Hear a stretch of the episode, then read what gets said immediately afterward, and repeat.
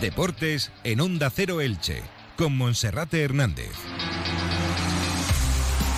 ¿Qué tal? Un saludo, muy buenas tardes. Llegamos a la 1 y 20 en la sintonía del 102.0 de la frecuencia modulada en este día señalado, 10 de enero de 2023, día en el que se celebra el centenario de la primera inscripción del Elche Club de Fútbol en la Federación Valenciana de Fútbol. Es por ello que hoy en la pasarela del mercado ha tenido lugar un acto en el que se ha desplegado una pancarta de la Federación de Peñas del Elche Club de Fútbol honrando esta cita tan señalada. Al acto han acudido numerosos concejales, la Federación de Peñas encabezada por su presidente David Aranda y el presidente del Elche Club de Fútbol Joaquín Buitrago, que se ha referido a la temporada de su equipo, dice que no la dan por perdida y en ese sentido el Elche sigue buscando en el mercado futbolistas para mejorar su plantilla. El último nombre que ha aparecido ha sido el de José Ángel Carmona, internacional sub-21, que el Elche está negociando con el Sevilla, como adelantaba en el día de ayer el diario digital Relevo y que en el día de hoy medios de comunicación hispalenses daban ya una cesión como prácticamente confirmada.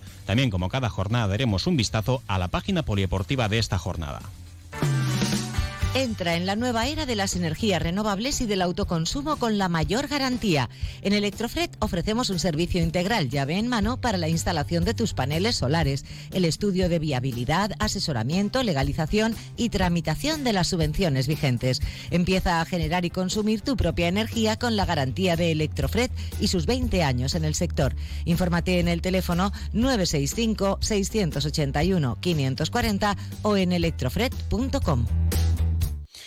Comenzamos. Hoy el Elche Club de Fútbol celebra 100 años desde que el 10 de enero de 1923 por primera vez en su historia se inscribiese como club para poder competir en la Federación Valenciana de Fútbol. Con motivo de este día tan señalado, podríamos decir que el Elche en el día de hoy celebra su cumpleaños, su cumpleaños de su federación, porque su fundación, ya lo hemos comentado en más de una ocasión, fue en agosto de 1922, según se recoge en diferentes... Eh, en diferentes documentos y también a través de la hemeroteca, así lo reconoce todo el mundo, si bien no existe una fecha exacta que pueda confirmar el día en el que el Elche vio la luz, en el que aquellos famosos empresarios ilicitanos se reunían en la cueva de Vicente Albarranch, a las faldas del barrio popular del Raval, y por tanto ese 10 de enero de 1923 es una fecha marcada e importante en este centenario del Elche.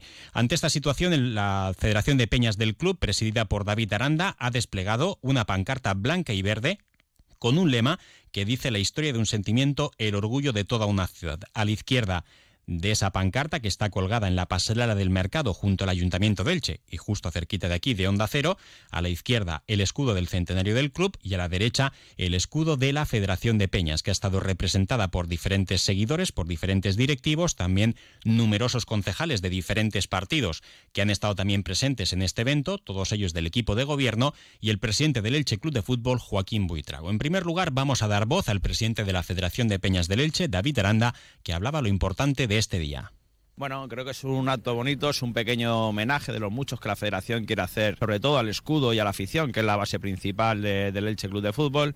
Y es un acto, un reconocimiento a la ciudad por los miles de aficionados ilicitanos que han mantenido vivo durante 100 años el Elche Club de Fútbol, por las nuevas generaciones que lo tienen que seguir manteniendo 100 años más, por los empresarios, por eh, cualquier eh, comercio, cualquier persona que haya colaborado, cualquier entidad.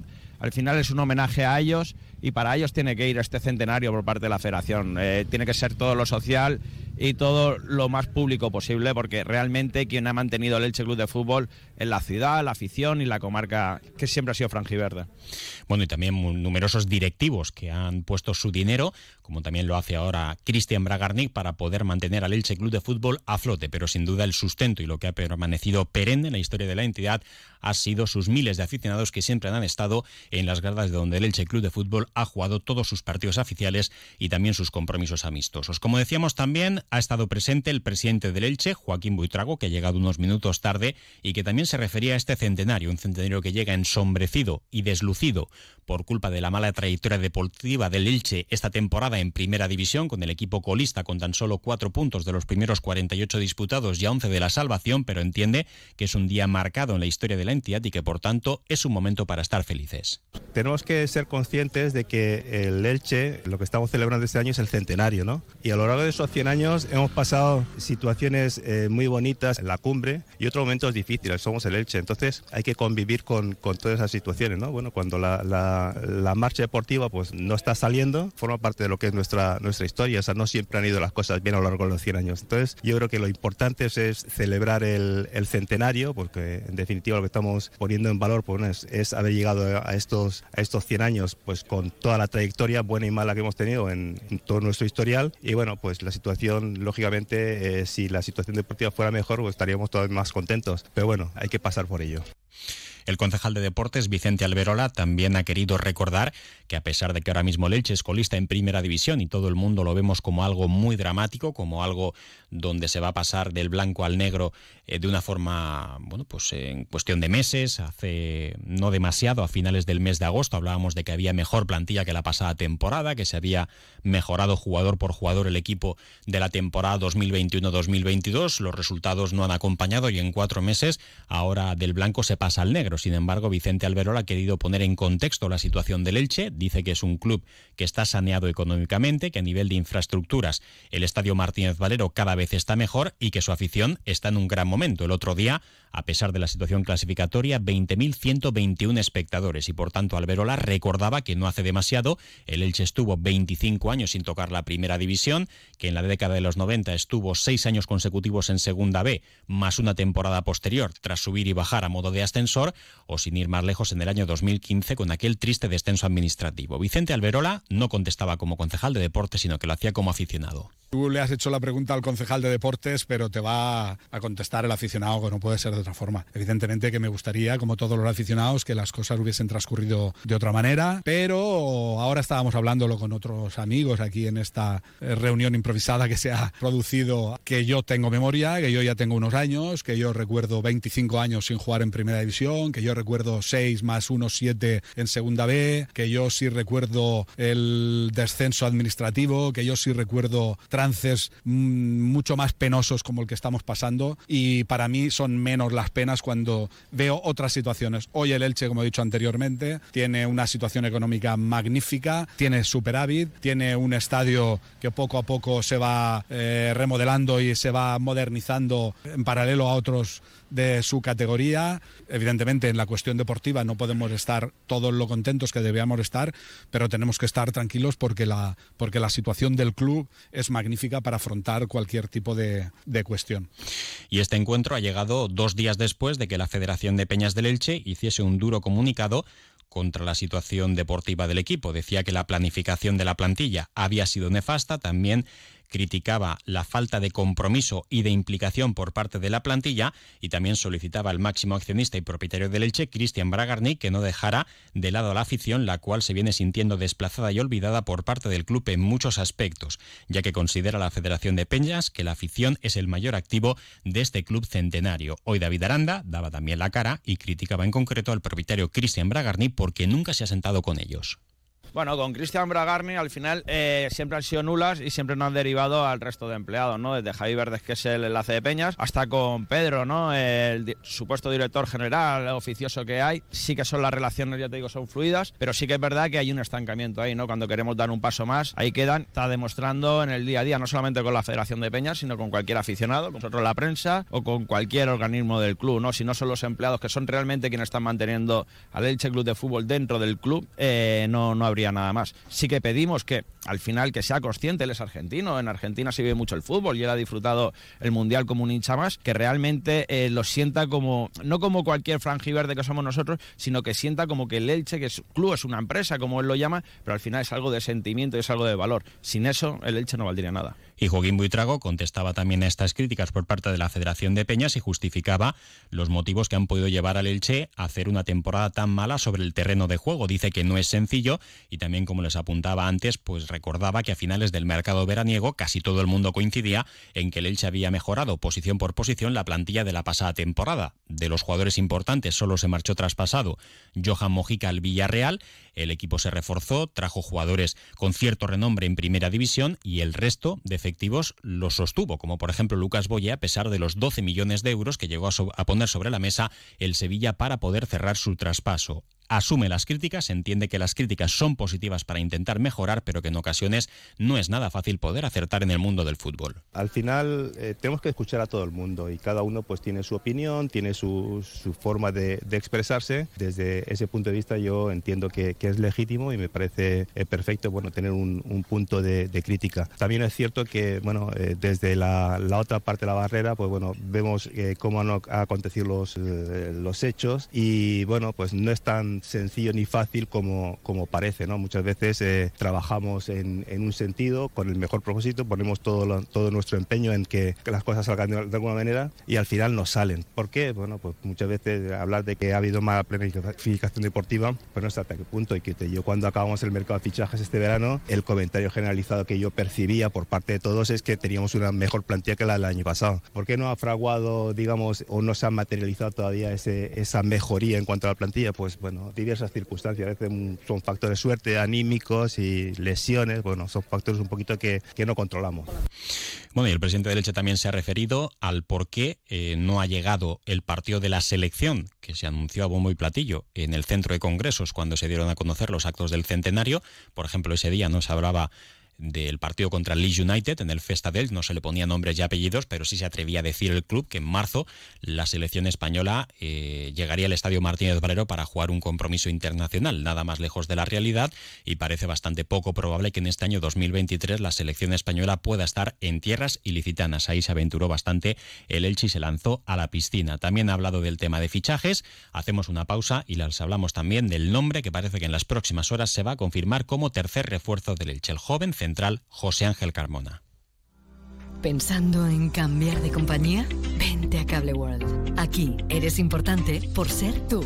Creemos en la mejor comunicación y por eso tenemos los mejores servicios de Internet, teléfono y televisión. Tus necesidades, nuestra prioridad. Cable World, mucho más que una conexión. Por cierto, a través de las redes sociales vemos cómo diferentes personalidades y diferentes clubes de primer nivel españoles están felicitando al Elche por estos 100 años desde su primera inscripción en la Federación Valenciana de Fútbol. El último que acaba de llegar ahora mismo es el del ex técnico del Elche, José Rojo Pacheta, que ha instado al club a que vaya a por otros 100 años. Entre otras entidades, Valencia, Gualeti y Club de Bilbao han sido de las primeras en felicitar al conjunto ilicitano. Y quien espera también llegar en breve es José Ángel eh, Carmona, defensa central del Sevilla futbolista que ha jugado 10 partidos en la liga y también ha participado en la Champions con el conjunto hispalense y que es un futbolista que busca minutos ya que no está contando demasiado en el equipo de San Paoli. Por tanto, podría ser ese refuerzo, según ha confirmado en el día de hoy el diario ABC. Según este medio de comunicación, ya habría dado el sí a la cesión al Elche, mientras que ayer este interés lo desvelaba el medio digital, ya lo apuntábamos aquí, relevo. Se habla de una cláusula de compra no obligatoria de hasta 6 millones de euros para que Carmona a final de temporada pudiese quedarse en propiedad en el Elche Club de Fútbol. Podría depender o no de que se lograra la permanencia en la máxima categoría. Hoy Joaquín Buitrago hablaba también de esa búsqueda de fichajes y decía que la temporada no se da por perdida. No, no, no, no se da por pérdida temporal, ni mucho menos. Lo que es un proyecto deportivo es, es dinámico, no para en ningún momento a lo largo de, toda la temporada, que cuando acaban lo, que es la, liga regular, se sigue trabajando, planificando el, año siguiente. Y en ese sentido, bueno, tenemos que, seguir trabajando, pues bueno, para, para mejorar y para revertir esta situación deportiva que quizá no sea la, deseada, ¿no?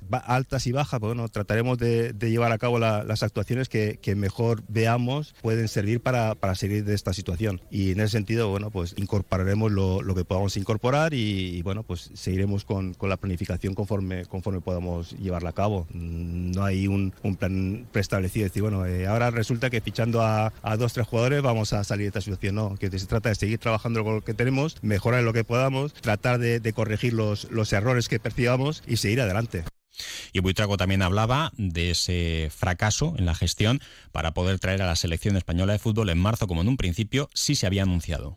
Lógicamente negociamos para, para, que lo trajeran, pero bueno, eh, sí que conocemos de la, de la dificultad que tiene o, de los compromisos firmados y adquiridos que tiene la, la, propia federación. De hecho, ellos con la, con la Junta Andalucía tienen comprometidos hasta no sé qué año pues dos partidos de selección y después tienen un, un compromiso verbal formal de llevar partidos de la selección a federaciones territoriales que cumplen su centenario. El año pasado el partido de Zaragoza previo al Mundial se, se llevó a cabo porque la Federación Aragonesa cumplía su centenario. Bueno, este año parece ser que Castilla y León y, Cantabria. Tampoco está, digamos, cerrado el hecho de que se vayan a disputar en esas federaciones territoriales los partidos, pero bueno, vamos a ver si podemos tener un partido de la selección eh, de cara a este año, el centenario. Y ya que hablamos del centenario, también tenemos que felicitar al Club Baloncesto en Silla de Ruedas de Elche, que el pasado viernes celebraba su medio siglo de vida, fundado en el año 1973 y que sigue trabajando y esforzándose por sus deportistas. En página polideportiva también tenemos que contarles que en natación, Alba Herrero del Club Tenis Elche Natación ha sido convocada por la selección española para nadar en Luxemburgo a finales del mes de enero. Y en lo que se refiere al Elche también para cerrar, recordar que esta tarde a partir de las 5 en las instalaciones del Estadio Martínez Valero, la plantilla de Pablo Machín regresará a los entrenamientos para reanudar el trabajo y preparar el duelo del nuevo Mirandilla ante el Cádiz.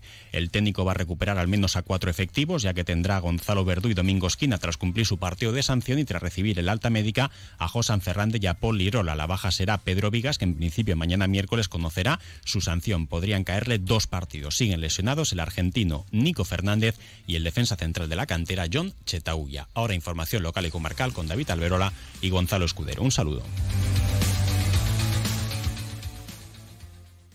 Nuevo año, nueva cocina. Hogar Mobiliario presenta rebajas increíbles en cocinas. Por renovación de la exposición, liquidación de cocinas y electrodomésticos con hasta el 50% de descuento. Cocinas Arancucine, la cocina italiana más vendida del mundo, con la máxima calidad y diseño. Hogar Mobiliario, estudio de interiorismo, en Elche Avenida de Novelda 9 y hogarmobiliario.es. Compra hoy y empieza a pagar en abril.